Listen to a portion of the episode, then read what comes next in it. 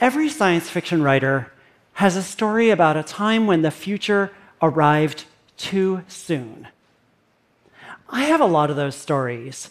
Like, okay, for example, years ago, I was writing a story where the government starts using drones to kill people.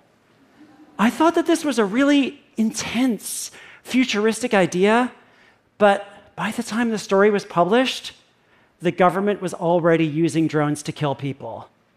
Our world is changing so fast. And there's a kind of accelerating feedback loop where technological change and social change feed on each other.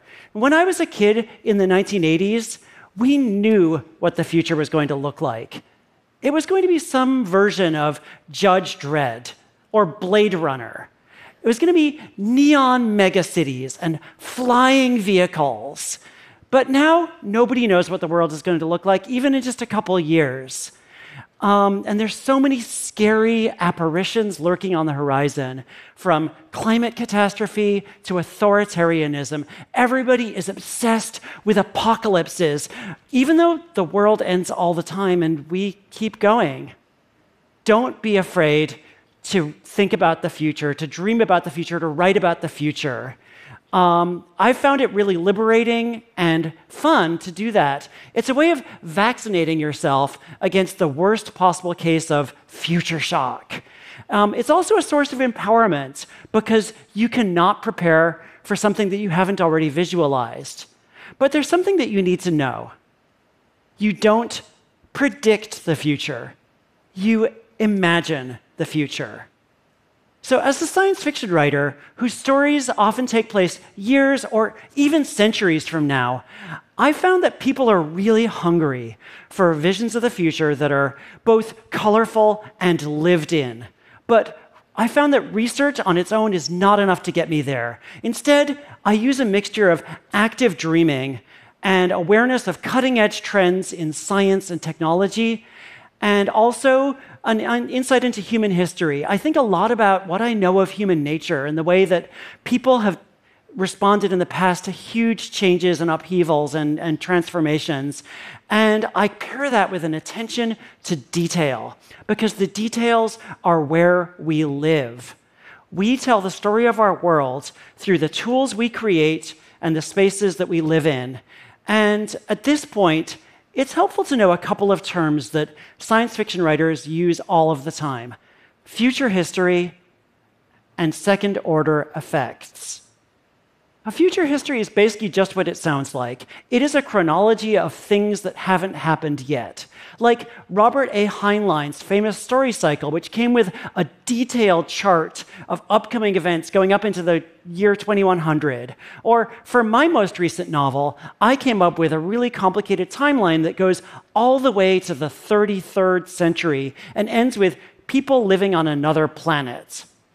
Meanwhile, a second order effect is basically the kind of thing that happens after the consequences of a new technology or a huge change. There's a saying, often attributed to writer and editor Frederick Pohl, that a good science fiction story should predict not just the invention of the automobile, but also the traffic jam.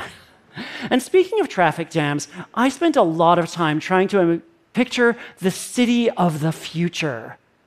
What's it like? What's it made of? Who's it for?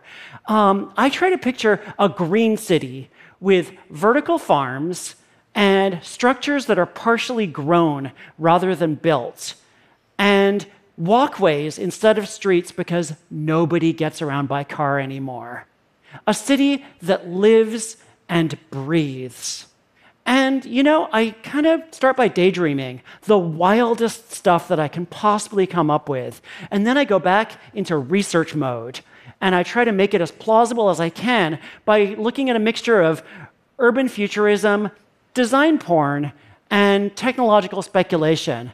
And then I go back and I try to imagine what it would actually be like to be inside that city. So my process kind of begins and ends with imagination. And it's like my imagination is two pieces of bread in a research sandwich. so, as a storyteller, first and foremost, I try to live in the world through the eyes of my characters and try to see how they navigate their own personal challenges in the context of the space that I've created. Um, you know, what do they smell? What do they touch? What's it like to fall in love inside a smart city? What do you see when you look out your window? And does it depend on you know, how the Windows software interacts with your mood? Um, and I, finally, I asked myself how a future brilliant city would ensure that nobody is homeless and nobody slips through the cracks. And here's where future history comes in handy because cities don't just spring up overnight like weeds, they arise and transform. They bear the scars and ornaments of wars, migrations, economic booms, cultural awakenings. A future city should have monuments, yeah, but it should also have layers of past architecture, repurposed buildings, and all of the signs of how we got to this place.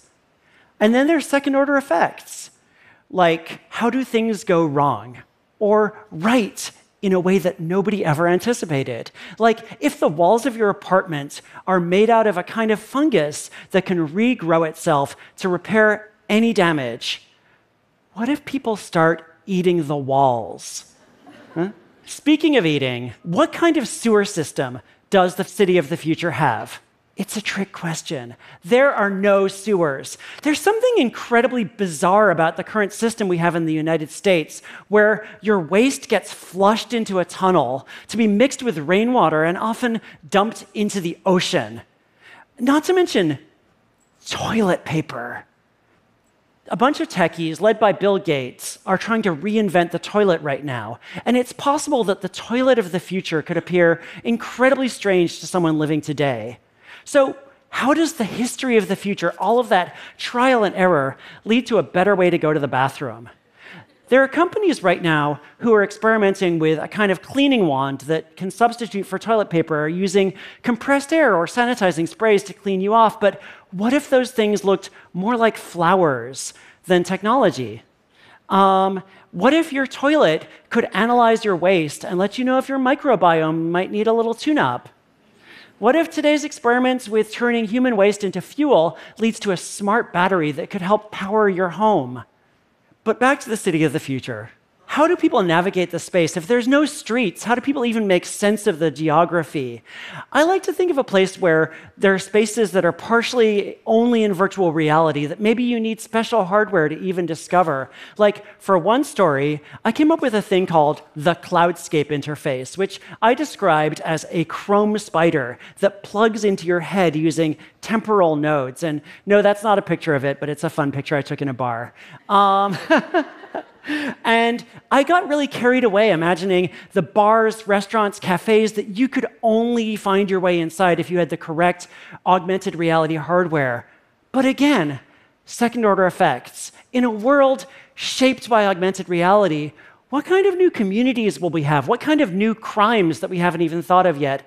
Okay, like, let's say that you and I are standing next to each other, and you think that we're in a noisy sports bar, and I think we're in a highbrow salon with a string quartet talking about Baudrillard. I can't possibly imagine what might go wrong in that scenario. like, it's just, I'm sure it'll be fine. Um, and then there's social media. I can imagine some pretty frickin' dystopian scenarios where things like internet quizzes, dating apps, horoscopes, bots, all combine to drag you down deeper and deeper rabbit holes into bad relationships and worse politics. But then I think about the conversations that I've had with people who work on AI, and what I always hear from them is that the smarter AI gets, the better it is at making connections. So maybe the social media of the future will be better Maybe it'll help us to form healthier, less destructive relationships. Maybe we'll have devices that enable togetherness and, and serendipity. I, I really hope so. Um, and, you know, I like to think that if strong AI ever really exists, they'll probably enjoy our weird relationship drama the same way that you and I love to obsess about the real housewives of wherever. And finally, there's medicine. I mean, I think a lot about like how developments in genetic medicine could improve outcomes for people with cancer or dementia. And maybe one day your 100th birthday will be just another milestone on the way to another two or three decades of healthy, active life. Maybe the toilet of the future that I mentioned will improve health outcomes for a lot of people, including people in parts of the world where they don't have these complicated sewer systems that I mentioned. But also, as a transgender person, I like to think what if we make advances in understanding the endocrine system that improve the options for trans people the same way that hormones and surgeries expanded the options for the previous generation? So, finally, basically, I'm here to tell you people talk about the future as though it's either going to be a technological wonderland or some kind of apocalyptic poop barbecue. But the truth is, it's not going to be either of those things. It's going to be in the middle. It's going to be both. It's going to be everything. The one thing we do know is that the future is going to be incredibly weird. Just think about how weird the early 21st century would appear to someone from the early 20th. And you know, there's a kind of logical fallacy that we all have where we expect the future to be an extension of the present. Like people in the 1980s thought that the Soviet Union would still be around today. But the future is going to be much weirder than we could possibly dream of, but we can try. And I know that there are going to be scary, scary things, but there's also going to be wonders and saving graces. And the first step to finding your way forward is to let your imagination run free. Thank you.